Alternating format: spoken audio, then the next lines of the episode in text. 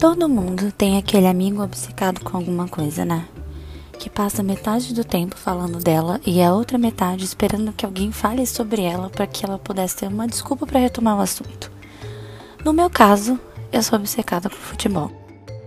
Assim como todas as grandes coisas, o futebol é uma junção de muitas pequenas histórias. Não se limita apenas àquela dos 90 minutos dos jogadores em campo.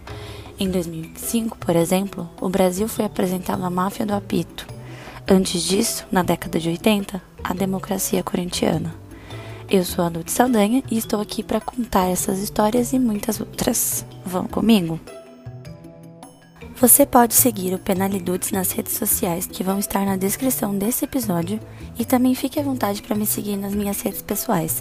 Eu sou a Saldanha no Twitter e no Instagram.